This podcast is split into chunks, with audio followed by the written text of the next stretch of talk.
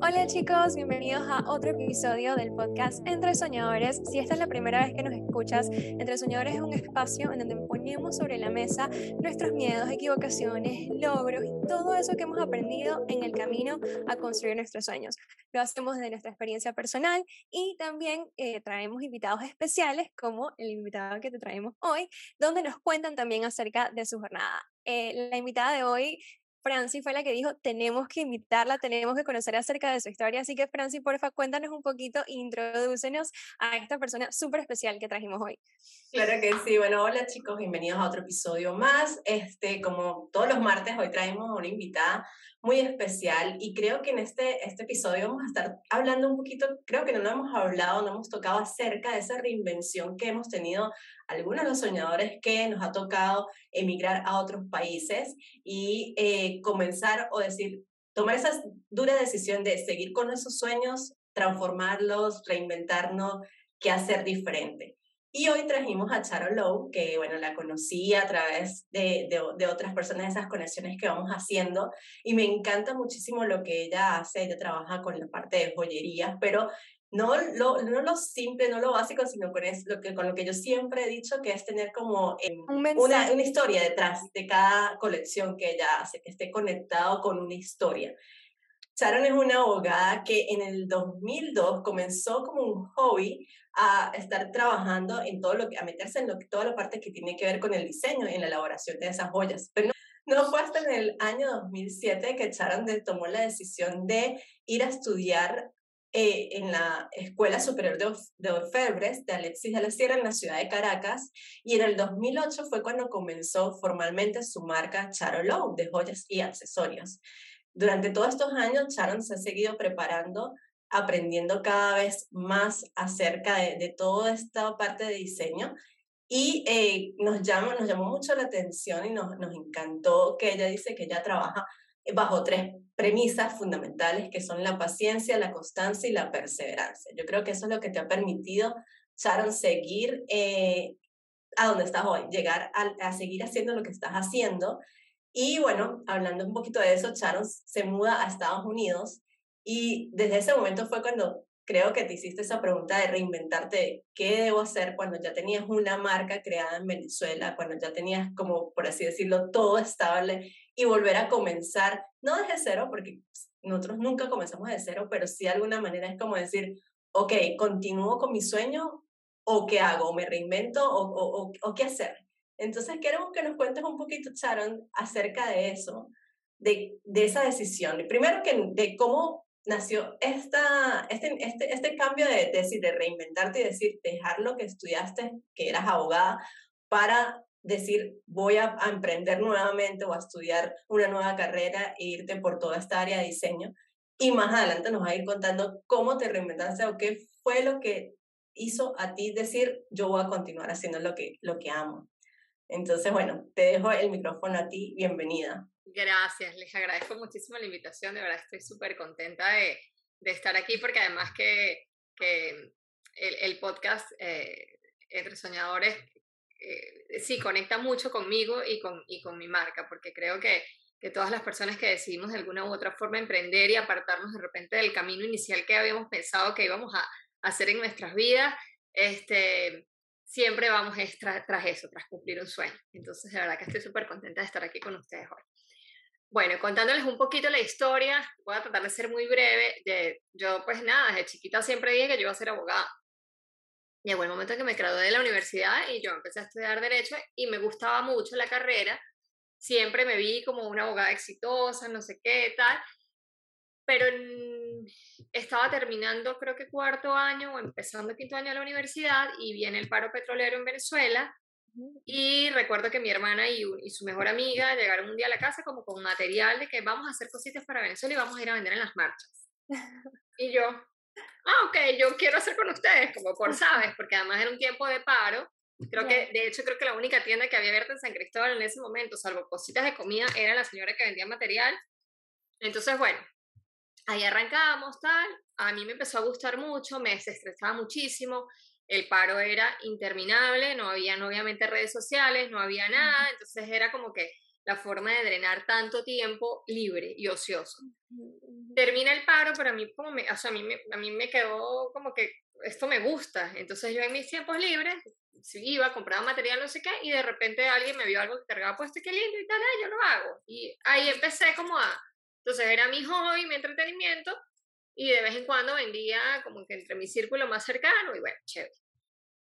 Ya me gradúo, eh, me voy a estudiar a Caracas, la Universidad Metropolitana del posgrado, y evidentemente, pues al mudarme, me mudo a una ciudad que no conocía a nadie, estaba súper sola y entonces este era como mi compañero ideal. Yo, además que en Caracas había la cantidad de tiendas espectaculares con un material que no veías en el interior y entonces como que la creatividad explotaba. Pero yo seguí trabajando y haciendo mi posgrado y, este, y, así, y llevando mi, mi, mi hobby. Ya cuando yo, o sea, yo trabajé en Caracas un par de años, terminé el posgrado, regreso a San Cristóbal, me llamaron de la universidad para dar clase en la universidad, empecé a dar clase en la universidad y como que tenía ahí mi, mi cosita. Sin embargo, cuando regreso a San Cristóbal, recién regresando, una amiga que tenía una marca de carteras me dijo, vamos a hacer un bazar. Y yo, ah, bueno. Y entonces yo me hice mis cositas, o sea, se vendió todo, me dio para irme de viaje, para volver a comprar material, o sea, una cosa que yo, esto, esto me está gustando. como que la cosa funciona.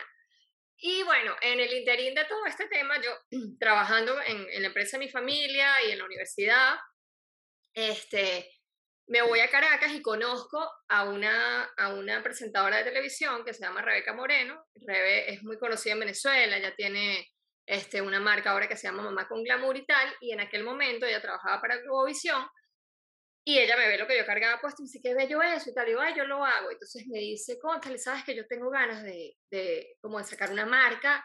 O sea, pero necesito aliarme como con, con alguien que haga las cosas y tal. Y yo, le sabes que súper chévere, me parece, no sé qué, ta, ta, ta. Bueno, yo regreso a San Cristóbal. Yo, a mí me habían aprobado dos créditos personales para comprarme un carro. Y yo dije, yo no voy a comprar carro. O sea, yo voy, si, si vamos a hacer este negocio, yo voy a, a, usar el dinero ese para el negocio. Entonces, sí, nosotros constituimos la compañía, todo el cuento. Este, yo me fui para Bogotá, compré el material, alquilé el taller, lo remodelé. O sea, contraté una chama para empezar a hacer las cosas, no sé qué. Pero evidentemente estamos hablando del año 2007, 2008. Y Rebeca en Caracas con mil compromisos de, de, de, de, su medio y yo en San Cristóbal sí, o sea, BlackBerry de broma tenía ella, yo no tenía. O sea, dame tu ping, ¿no? Claro. Entonces comunicarse era muy difícil y llegó un punto que nos dimos cuenta que el negocio no era viable. Pero yo ya tenía todo montado. Mm. Sin embargo, yo seguía dando clases en la universidad y todo el tema, pero yo dije, ya va, o sea, yo tengo que hacer algo aquí y yo tengo que arrancar esto, o sea, yo ya me metí aquí y me gusta, yo le voy a echar pichón. Yo pedí permiso no remunerado en la universidad y me le dediqué al tema. Gracias a Dios tenía unos ahorritos allí, obviamente pues mi mamá y mi papá, gracias a Dios, pues me podían apoyar en caso de algún, este, de alguna caída, pero pues no era mi idea. Em, y bueno, nada, empecé a tocar puertas, puertas, puertas.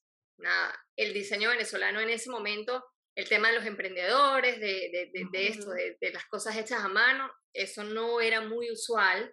este, la gente traía las cosas de aquí de Estados Unidos, de China, de otros lugares ya compradas y, y ensambladas y todo, y vendían, compraban y vendían. Pero este tema de apreciar estas cosas hechas a mano no era nada, mm.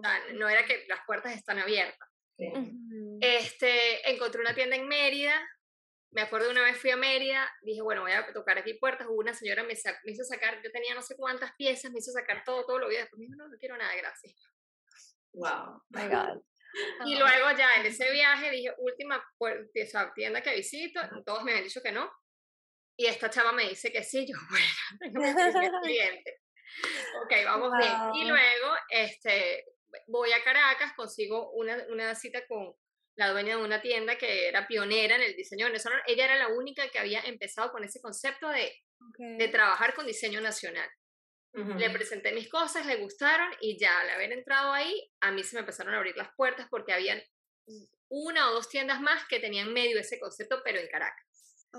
Y bueno, allí empezó a caminar la cosa, todo se estabilizó y yo renuncié a la universidad y dije, ¿sabes qué? De verdad que el derecho no es lo mío, era mi sueño, pero cuando empecé a vivirlo me di cuenta que no era lo que quería hacer y me decidí este, por este lado y bueno, terminé antes de, de, de, mudarme para Estados Unidos. Eh, me mudé de taller, tenía un taller eh, pequeño que solamente era taller, logré abrir otro taller, abrir mi showroom que estaba ahí mismo, o sea, remodelarlo, tenía equipo de, de redes sociales, community manager, equipo de mercadeo, asistente administrativo, las muchachas que trabajaban conmigo en el taller, fotógrafo, o sea, tenía todo mi equipo, tenía la marca en más de 30 tiendas del país y teníamos presencia en Colombia, en Costa Rica, en Italia, o sea, era una, claro, muy importante.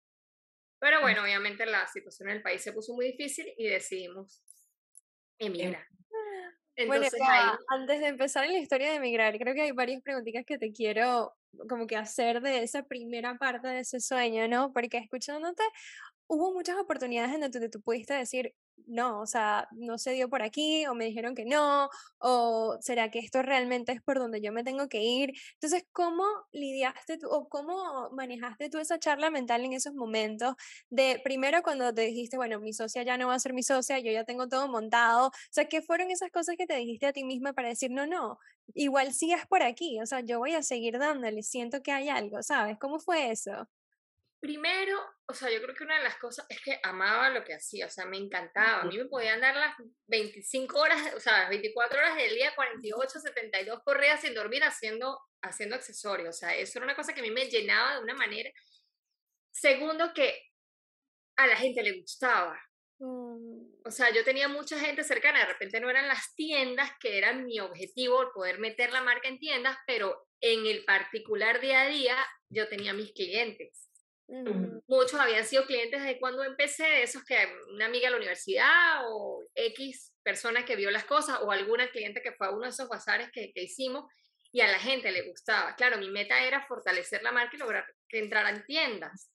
Pero yo tenía como mi clientela que siempre me llamaban por un regalo, por una cosa, por y realmente pues lo que yo hacía era distinto porque lo que te digo, no era algo común ver gente haciendo este tipo de cosas, o sea, éramos, pocos en el país en ese momento, y eso, o sea, el tema de, que me encantaba, o sea, yo decía, yo no quiero vivir la vida haciendo, o sea, yo ya el derecho, ya además por la misma situación país, la cosa se había puesto muy tediosa, y ya el derecho era algo que a mí me...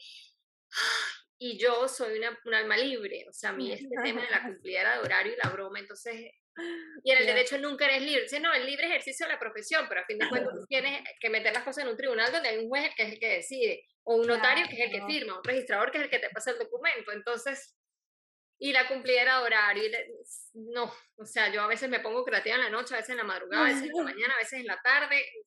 Entonces, no, estaba, me sentía como muy amarrada, sentía que había perdido mi libertad. Y esto, esto me dejaba ser libre a cabalidad. Entonces eso fue lo que yo, o sea, yo dije, yo me quiero ir por aquí y bueno, pues yo me voy a, yo voy a dar hasta cuando vea que, ok, no se puede más, está bien. Es Pero que claro, voy a seguir intentando. Sí, y te, te arriesgaste, ¿verdad? Porque decir que tenías dos créditos que eran para comprar un carro y tomar la decisión de decir, me voy con todo, es como, o sea, realmente hay que tener el, el, coraje para decir, lo voy a hacer, lo voy a intentar. Y creo que eso es algo muy importante o que yo admiro muchísimo de la gente creativa que hace cosas con sus manos o todo eso, es que cuando tú amas eh, lo que haces, no importa el, el, el cómo, o sea, es como que yo sé que las cosas van a llegar cuando tú realmente te inspiras y muestras y sacas todo lo que tú tienes que conecta con la gente y que lo bonito o especial que haces, que haces con tus joyas, es esa historia que hay detrás. De, de, que no es cualquier cosa, sino como que, ay, me estoy colocando esto porque significa esto, es algo que, que, siempre, por lo menos para a mí me ha llamado la atención de las personas que, que crean este tipo de ente local, por así decirlo. Eh, pero bueno, entonces ya con todo eso de que realmente ya tener todo listo, ya estar bien de alguna manera en Venezuela y el mudarte a, a Estados Unidos, ¿qué pasó allí? O sea, lograste como decir, ok, llegué a Estados Unidos, ya tengo una marca realmente que me conoce en varias partes, porque no era solamente Venezuela, Colombia, Costa Rica. ¿Qué tan difícil fue comenzar otra vez a decir, estar allá, que tal vez ya no tenías tu equipo de personas, eh, y decir como, ok, me toca empezar otra vez como de cero a mí sola, o decir, continúo con esto, o me dedico, o pruebo otras cosas? ¿Qué hiciste allí cuando ya estabas, emigraste a, a Estados Unidos? Bueno, ahí yo digo que fue volver a empezar de cero, pero con experiencia. Mm. o sea, evidentemente al, emigrar, ya obviamente la situación al emigrar, pues bueno, fueron muchas cosas esa, a nivel familiar, personal, etcétera, pero también ya tú veías, o sea, en, el país venías viendo con perlo la decadencia en el, como en el sector económico, y entonces ya no eran 30 tiendas, ya eran 10, o sea, la cosa se había reducido un poquito, entonces tú dices, bueno, necesito buscar nuevos, como nuevos horizontes. Entonces, bueno, ya decidimos mudarnos, llegamos aquí a Miami. El primer año, eso fue en el año, en octubre del 2018, ya van a ser cuatro años de eso. Este, y el primer año fue obviamente como, o sea, los primeros tres meses del 2018, pues un stand-by de, de me acoplar a la niña en el colegio, organizarnos nosotros aquí, etcétera. En el 2019 yo me puse a estudiar inglés. Me dije, bueno, tengo que como tratar de perfeccionar el inglés ya, no sé qué, estoy en Estados Unidos, necesito que el idioma esté sólido. Este, y seguía siendo, obviamente tenía, yo, yo sigo teniendo mi taller en Venezuela, eh, un, poco móvil, porque las muchachas que trabajan conmigo, que son mamá e hija, ellas eh, siguen haciendo ciertas cosas allá. Y en ese momento ellas seguían haciendo y bueno, por DHL me iban mandando para acá o bueno, ahí le buscábamos, le íbamos buscando la vuelta. Em, pero entonces yo a, nivel de trabajo y diseño aquí estaba un poquito parada porque obviamente estaba como en ese proceso de adaptación. Ya finalizando 2019, vamos a ponerle agosto, septiembre, ya yo digo, bueno, ya tengo que, o sea, ya, ya Dios, ya se acabó el curso de inglés, ya terminé tal, ya, ya yo tengo que ponerme a arrancar. Y empecé a trabajar, me acuerdo que esa, esa Navidad, antes de esa Navidad saqué una colección que se llama Galaxy y esa colección, ese fue como el nuevo arranque aquí porque esa colección yo estaba un día paseando mis perros en la noche y me sentía como tan down, como tan, Dios, o sea, todo lo que yo tenía, lo que logré, lo que, ¿y dónde está? O sea, ¿qué hago? ¿Por dónde arranco? No, siento que no tengo nada. Y estaba caminando y estaba, me acuerdo, la luna, a una media luna que había, y yo me acuerdo que una amiga, eh, eh, de hecho, de cuando yo vivía en Caracas, un día me dice, mira, esa es la sonrisa de Dios. Ay, qué lindo. Entonces yo veo la luna y estaba el cielo como estrelladito y veo la media luna y se me vino a la mente algo así como, algo así, no, se me vino a la mente la frase como que, que nada te diga que el cielo es el límite porque existe una galaxia entera por descubrir. Mm, y yo dije, Galaxy. Y ahí arranco y saco la colección Galaxy que la vendí súper bien, me fue buenísimo, yo animadísima, o sea, ok, voy a arrancar. Yo, gracias a Dios, estando en Venezuela había abierto mi página web con mi tienda online, entonces yo ya tenía esa parte como adelantada.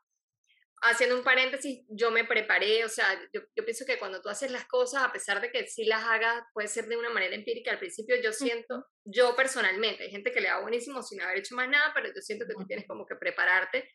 Yo había hecho mis cursos de orfebrería en Venezuela, había hecho cursos de joyería en Bogotá, o sea, claro. entonces como que todo eso, yo dije, no, bueno, buenísimo, ya tengo mi, mi, página web, voy a empezar a vender online. Aquí, en, aquí ya en ese último trimestre de ese 2019 había eh, tocado tiendas y le estaba vendiendo a, algunas tiendas, no sé qué. 2020, 2 de enero, me entero que estoy embarazada. Después de casi 6, 7 años. Wow. Y como que mm, sin esperarlo y como que, ¡oh! ¿Ahora qué hacemos? Pero bueno, dijimos, bueno, nada, para adelante, o sea, ¿qué vamos a hacer? Es una bendición y resulta que 2000, en marzo de 2020, pandemia. Mm, Lockdown. Todo junto, wow. Entonces como que, ¿ahora qué hago? O sea, ¿cómo arranco? ¿Cómo sigo? ¿Cómo, este... Entonces, bueno, eso fue como otro asimilar entre el embarazo, las hormonas, el cuento tal, y bueno, ahí dije, bueno, nada, vamos a ver qué hacemos aquí. Me puse, eh, hice como un, este, como un bootcamp de, como para redes sociales y tal. Yo dije, bueno, porque tengo que empezar a mercadear por Instagram, qué sé yo. Y bueno, ahí me dio la cosa, o sea, más bien en esa época de pandemia no me fue mal porque gracias a Dios ya tenía como el, el, el, avance de la página web, que me acuerdo que mis programadores de la página me dijeron, Sharon, ahorita estamos colapsados, todo el mundo quiere página web, todo el mundo quiere tienda online, todo el mundo, porque obviamente pues no había tiendas.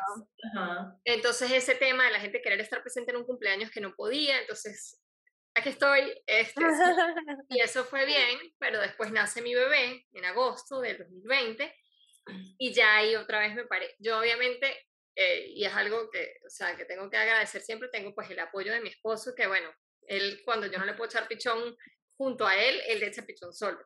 Entonces eso ha sido para mí pues un apoyo fundamental para yo poder mantener mi marca por lo menos existiendo mientras tanto. Este, y obviamente, bueno, cuando nace mi bebé, ella se volvió mi prioridad porque, ajá, tengo mi otra hija también que ya tiene 7, 8 años, va a cumplir 9, y tengo mi bebé que ahorita va a cumplir 2.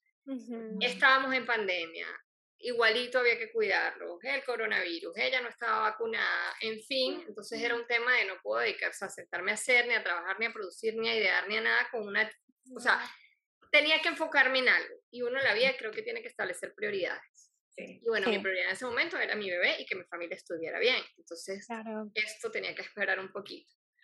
Este, pero a la par, en mis momenticos libres, en mis raticos que me quedaban, hacía cursos, este, diplomados, lo que, lo que pudiera, o sea, a veces era poner el Zoom, la, la camarita en off con la fotico, los audífonos y yo casi con la tal, pero, ¿sabes? Preparándome en muchas cosas. Este, inclusive saqué, eh, o sea, tengo la licencia de Realtor también, que trabajo en, en, equipo con mi también, pero es otra cosa que es a, es a tu tiempo. Entonces, este, lo puedo ir haciendo, pero definitivamente, o sea, a mí esto, mi marca, haberla podido crear, haberla podido sacar adelante, o sea, para mí es, es, es un sueño que no termina nunca, porque obviamente uno siempre quiere llevarlo un pasito más allá. Entonces eso es lo que me, me, ha mantenido motivada a poder seguir, a poder seguir, a poder seguir. Y mis colecciones en un punto de mi vida se volvieron un tema de que yo no quería, o sea, al principio obviamente yo hacía accesorios, pero porque ya, ah, estos cercillos son lindos, esta combinación queda bonita, pero en un punto de mi vida empezaron a tener sentido. Mm. Entonces ahora esas colecciones se han vuelto como esa historia que hay detrás, que me ha pasado a mí, pero que yo sé que le pasa a todo el mundo.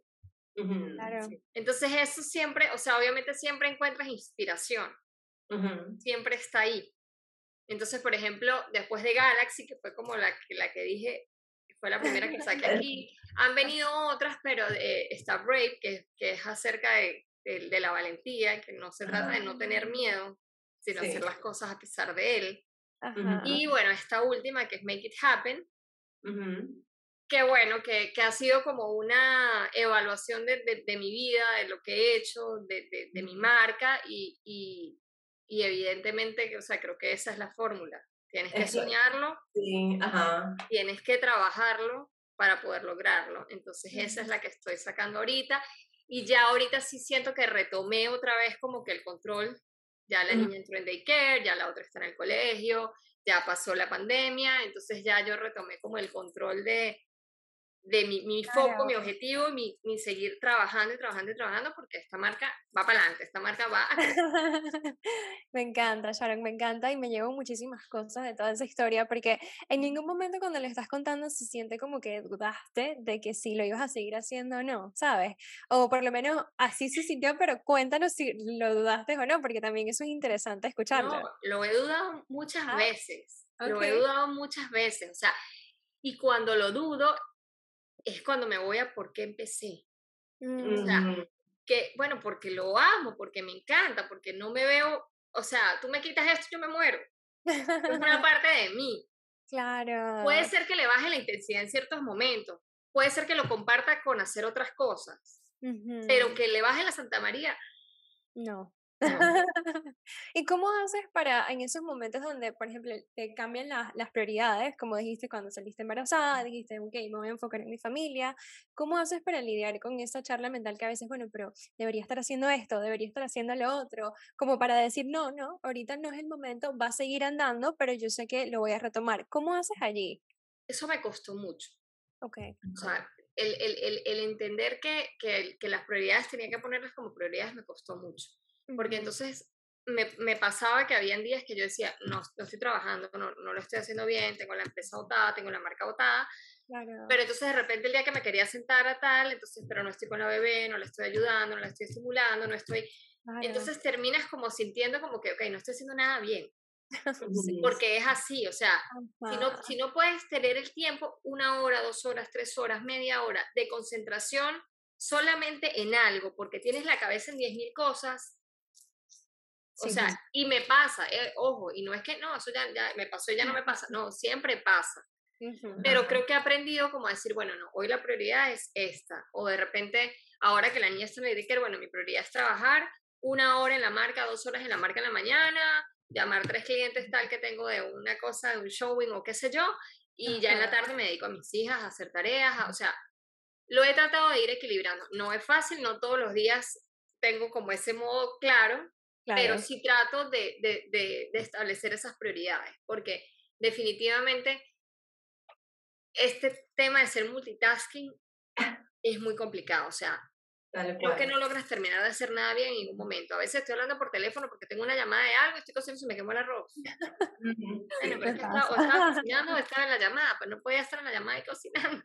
Yo, quiero, retomar un poquito acá que de verdad ahorita escuchando toda la historia de Sharon en el 2019 fue cuando yo te conocí en ese diciembre que estaba, eh, yo estaba ya en, Miami. Bueno, justo ahí es cuando la marca empieza a arrancar.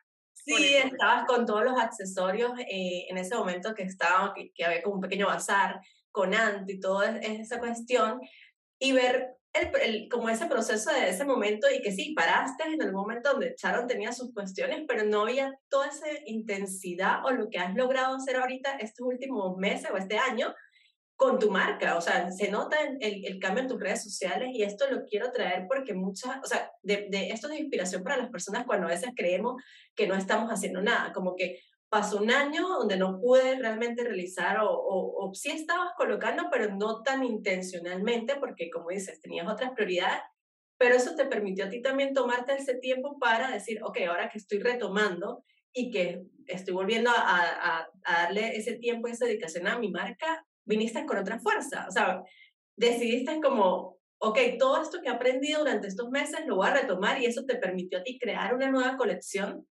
que tiene esa historia y ese mensaje detrás, que es lo importante, no desistir nunca de nuestros sueños, y era lo que algo estábamos hablando en nuestro último episodio, de qué son esas em, circunstancias que a veces nos permiten a nosotros decir, ya no voy a seguir. Entonces, yo quiero que la gente que nos está escuchando hoy es que sigan creyendo, o sea, si es realmente en eso que aman y sienten esa intuición que realmente es por ahí, no importa si a veces tengamos que parar, si a veces tengamos que decir, ok, en este momento tengo que tomar esta prioridad o esta circunstancia que tengo en mi vida no me está permitiendo tal vez desarrollarme al 100% en eso que amo, pero el, el, tiempo de Dios es perfecto, o sea, cuando, cuando pasan las cosas o cuando tienen que pasar o cuando llegan, llega con a veces con esa fuerza y ese impulso que a veces nosotros no nos damos cuenta. Y yo lo puedo ver en esa trayectoria desde el 2019 que conocí a Sharon, ahorita de cómo es su marca se nota la diferencia, o sea, se ve como que, wow, o sea, realmente Sharon le está colocando ese entusiasmo y, y, y, y, que va a seguir, como tú dices, va a seguir más y va a seguir creciendo porque todo el amor que tú le, que le pones a, a, a lo que haces se ve representado en lo que creas. Bella, gracias. Y sabes que una cosa importante eh, para mí, yo, como te digo, yo en Venezuela tuve mi, mi buen equipo, éramos pequeños, era pequeño, pero era tremendo equipo. Y este, pero el hecho de haber salido de mi zona de confort, o sea, me hizo aprender tantas cosas que no sabía. O sea, yo, por ejemplo, tenía una idea, yo quiero hacer, bueno, voy a sacar la X colección, entonces quiero, quiero hacer unas grabaciones así, quiero esto, quiero aquello. Entonces yo llamaba al, al, al, al, videógrafo y al fotógrafo y mire, yo quiero esto. O sea, yo he aprendido a tomar fotos, he aprendido a editar videos, he aprendido, o sea, un montón de cosas que yo, o sea, pero ni por aquí, a veces digo, o sea, hace unos meses estaba frustrada el cuento de los, por ejemplo, para el tema de Instagram, el tema de los reels, de la broma, yo no sé cómo voy a hacer esto, no sé qué tal, y ahora, o sea, cuestión que me toma, ay, tengo que ir a niña al colegio, pero en 10 minutos antes hago tres grabaciones, no sé qué, ok, ya sé cómo las voy a editar, y en el carro, en el carro, buscando a una niña en la cola del colegio, eh, voy editando la cosa. Como que me cambió la perspectiva todo, manejo yo mis redes sociales de, o sea, de arriba abajo, hago los reels, los edito, tomo las fotos, las monto en la página. De hecho, Freddy, el hermano de, de, de Franci, eh, es el fotógrafo con el que yo he trabajado aquí, que es maravilloso. Y justo en la pandemia que yo tenía, y estaba sacando una colección nueva, que era Constelaciones, se le da el flash y no tenía, y no tenía cómo pedirlo porque la broma venía, yo no sé dónde estaba todo cerrado. Entonces, ok, tengo que aprender a tomar la foto. E, esas cosas me hicieron como que, ¿sabes? Además no conocía más nadie, o sea, no sé quién llamar, o a veces una gente con unos presupuestos que se escapaban de mis manos, entonces, este, buscando la vuelta, porque obviamente, pues las condiciones, eh, o sea, tanto de, de hacer, económicas, todo cambia, entonces, bueno, he aprendido muchísimas cosas y obviamente eso me ha fortalecido, me ha ayudado a tener otra visión, he aprendido a distribuir el tiempo como, o sea, como puedo, como no. Make It Happen fue una colección que yo diseñaba después de las 11 de la noche todos los días, cuando estaba todo el mundo dormido en esta casa, yo agarraba, mi cuadernito, o con el celular a buscar, o a hablar con los proveedores, o a mandarles los emails que iba a mandar al día siguiente, o sea, así. Pero bueno, o era así o no iba a salir.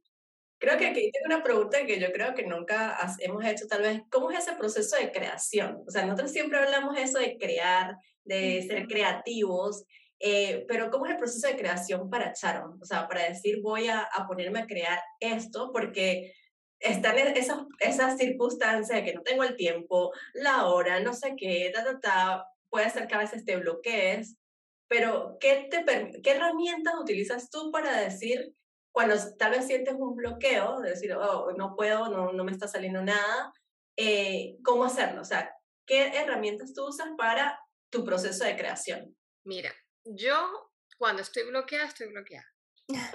O sea, ahí no hay forma ni manera de que esa musa venga ni, ni porque nada. O sea, mm. ven a mí, la llamo, la, la mm. música me ayuda mucho, a veces cuando estoy como que, pero cuando no puedo, pues como que me paro y me voy.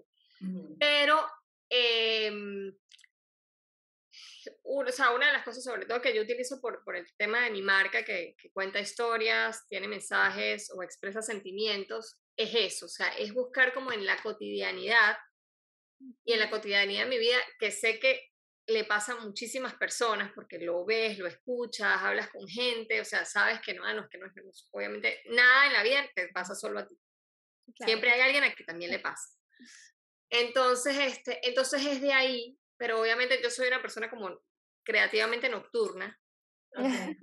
Entonces en la noche es cuando que viene a veces como un bombardeo de ideas. Me ha pasado en pandemia, yo saqué un collar que se llamaba Hope y me vino la broma así como que, o sea, yo no sé cómo explicarlo, yo me paré en la madrugada, agarré mi cuaderno, mi esposo estaba dormido, agarré el celular, agarré el cuaderno y la, la dibujé, o sea, la dibujé, dibujé lo que quería hacer y puse el texto al lado. Y al día siguiente me paré a ver si tenía el material que necesitaba para hacerla porque, porque pues, o sea, se me, se me vino como tan clara en la cabeza y lo tenía, gracias a Dios, porque estaba todo cerrado. Entonces saqué, saqué esa, esa pieza que se llamaba Hope, eh, que tenía un mensaje muy lindo sobre, sobre la posibilidad de volver a reencontrarse, mm, porque esas actividades cotidianas como ir a dar un paseo en bicicleta, como salir a caminar, como, como montarte en un avión, como se habían acabado. Entonces, este, pero mi proceso creativo viene más de ahí, como de, como de, como de enfocarme en qué situación estoy en mi vida, en qué momento, por lo menos Raid, que, que habla sobre la valentía, sale en un momento en el que en el que yo sentía miedo, en el que yo decía, ¿y ahora qué hago? ¿Y, cómo lo hago? En el que el síndrome del impostor te agarra y te dice, ¿sabes qué? No eres buena para nada. O sea, entonces ahí ya va, ya va, ya va. Entonces ahí empiezo a echar para atrás y a buscar la foto y como que no soy buena para nada. y yo iba a gira de medios en mi país a cada tres meses porque tenía una colección nueva, porque tenía algo nuevo que contar, porque tenía, si tengo, o sea, no sé, mensajes de cuántas miles de clientes felices y que me escriben todavía de que tienen accesorios de los años de la pera, eh, bellos y bonitos y buenos y que le encantan, o sea, si eres buena, pero tienes que creértelo y tienes que vencer estos miedos que te están atacando, que hacen que no te dejan avanzar. Sí. Entonces es eso, es, eh, en mi caso es agarrar esa, esos momentos y a veces bien pueden venir una tarde, la mayoría de veces la inspiración llega en la noche. Me encanta escuchar eso porque también siento que detrás de todo lo que haces ahí está tu proceso, ¿sabes? De, de, crecimiento personal, de lo que has hecho, de lo que has trabajado, de lo que te has convertido a través de tu experiencia. Y también con eso me gustaría preguntarte, o sea, aparte de todo el trabajo mental eh, interno tuyo que viene de ti, como que qué otras herramientas tienes, no sé, libros, podcast, personas, o sea, ¿cómo haces tú para mantenerte en ese, en ese nivel vibracional de poder decirte, oh, no, no, ya, es que no soy buena para nada, mira todo esto, porque eso toma, toma como que su, su experiencia, poder hacerlo así, ¿sabes? Otra persona quizás se dice eso, se escucha su charla mental y dice, bueno, en verdad no, no soy buena para nada. O sea, ¿cómo haces? ¿Cuáles son esas herramientas? Mira, yo sí escucho, sí escucho varios podcasts, escucho gente, a ver, a veces escucho de repente a Claudia Donoso. Estamos en el podcast también. Sí. Este, a veces escucho eh, bueno, tengo una mentora también que, que es una amiga que, a quien quiero mucho y que ella y últimamente me ha tratado, que es Bea Mena, Beatriz Mena, que también, este, Bea es una de las que dice que uno tiene que hacer este, lo que pueda con lo que tenga en donde esté. Entonces, eh, agarrar esas cosas, o sea, son ciertas cosas de ciertas personas que de repente no, este, escucho podcasts financieros de Julio Finance, por ejemplo, este, o sea, escucho mucha gente, de repente no es que me fajo full, con libros, me encantaría leer, pero de verdad no tengo tiempo. Ajá. Con mucho tiempo sin leer un libro. Este, pero sí como que voy tratando de agarrar el, como que las cosas positivas y las cosas, como que lo, lo mejor de varias gente que, que pueda escuchar. Claro. Y lo trato de asimilar. No siempre es fácil, o sea, ese proceso no siempre es fácil, pero yo pues tengo la particularidad de ser una persona que siempre trato de ver el vaso medio lleno. O sea, a pesar de que a veces sí lo veo medio vacío, pero no es la mayoría de las veces. O sea, la mayoría de las veces trato de verlo medio lleno. Soy una persona súper agradecida por lo poco o lo mucho que pueda tener en X momentos de mi vida. O sea, eh, tengo a Dios que es mi guía. O sea, para mí es, eh, eh, ha sido fortaleza. O sea, mi fe es muy fuerte. Y em, yo creo que eso ha hecho que yo, como que a pesar de que tengo, puedo tener esos bajones en ciertos momentos, yo me pueda levantar y decir, no, yo puedo seguir adelante y puedo seguir haciendo lo que me gusta hacer. Mm. Qué bonito, qué bonito escucharte, Chan. De verdad que ha sido un episodio de mucha inspiración y es que lo hablas y cuando cuentas, o sea, se puede notar el brillo de que realmente esto que haces te apasiona. Y creo que eso es, es, lo, es fundamental en, ser soñadores cuando nosotros conseguimos eso que realmente nos hace vibrar el corazón, que nos hace brillar de alguna manera. Siento que hay que seguir por ahí. O sea, como que no hay forma que, que ese sueño no se vaya a dar, porque cuando tú dices, cuando uno hace lo que uno ama de verdad, la, todo, cual, cualquier situación va a hacer que, que, que tus proyectos, tus sueños funcionen. Entonces es como seguir allí. Eh, yo creo que, bueno, ya para cerrar un poquito ya el, episodio, eh, creo que, bueno, la definición de tu última colección es como la respuesta a la pregunta que nosotros hacemos siempre en, Entre Soñadores, pero igual te la vamos a hacer. ¿Cuáles son esas tres claves para Sharon Low eh, que se necesitan para construir nuestros sueños? Bueno, yo te voy a hablar de las tres palabras que yo siempre llevo conmigo, que son paciencia, constancia y perseverancia. Mm porque no todo viene de un momento a otro, las cosas hay que trabajarlas, pero hay que trabajarlas constantemente, porque yo soy, eh, eh, o sea, el fiel ejemplo de que cuando pierdes la constancia, obviamente todo va, pero que cuando mantienes la constancia, las cosas empiezan otra vez a caminar. Y la perseverancia, obviamente, porque se te van a presentar mil obstáculos en la vida, pero hay que aprender a surfear la ola. Y entonces allí es cuando tú empiezas a lograr los objetivos y esos sueños que tienes hacen que ese trabajo que haces por ellos, eh, a, fin de cuentas, termines logrando lo que es, bueno, que es ese, ese sentido de, la colección Make It Happen. Genial. No, bueno, toda la información de dónde pueden encontrar esas piezas de Sharon la vamos a dejar en la cajita de descripción, sus redes sociales. Yo cargo, para la gente que está en YouTube, yo cargo una de las eh, accesorios de, de Sharon, me encantan mis arcillos y nada, estoy esperando para cuando vaya para Estados Unidos nuevamente ir a buscar mi, mi cadenita de Make Happen y de Dreamer. para todos los sectores, bueno, ahí está. Y bueno, nada, Esperamos que les haya gustado mucho este episodio. Eh, como todos los martes nos seguimos escuchando. Recuerden que si nos están viendo por YouTube se suscriban al canal y si nos escuchan por Spotify, Apple Podcast, dejarnos un review, que eso nos permite a nosotras crecer y llegar, poderles llegar a más personas eh, cada día, que es bueno, darle, mostrarle este valor y que la gente se pueda inspirar de personas así como Chara y que realmente lo que uno sueña es posible lograrlo. Claro que sí, gracias Sharon. No sé si hay algo más que le quieres dejar a las personas que nos están escuchando de tu historia, como que eso que se lleven de todo lo que nos contaste hoy.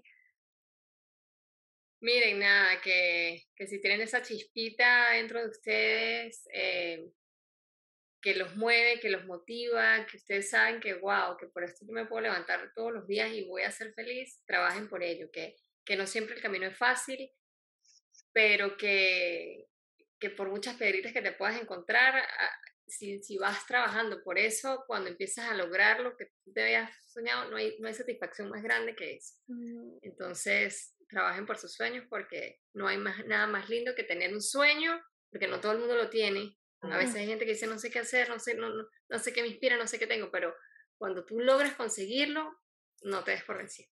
Mm, me encanta, se me pagaron los pelitos y todo. Gracias, Gracias a ustedes. Nos escuchamos el próximo martes, chicos. Gracias por estar acá. Chao.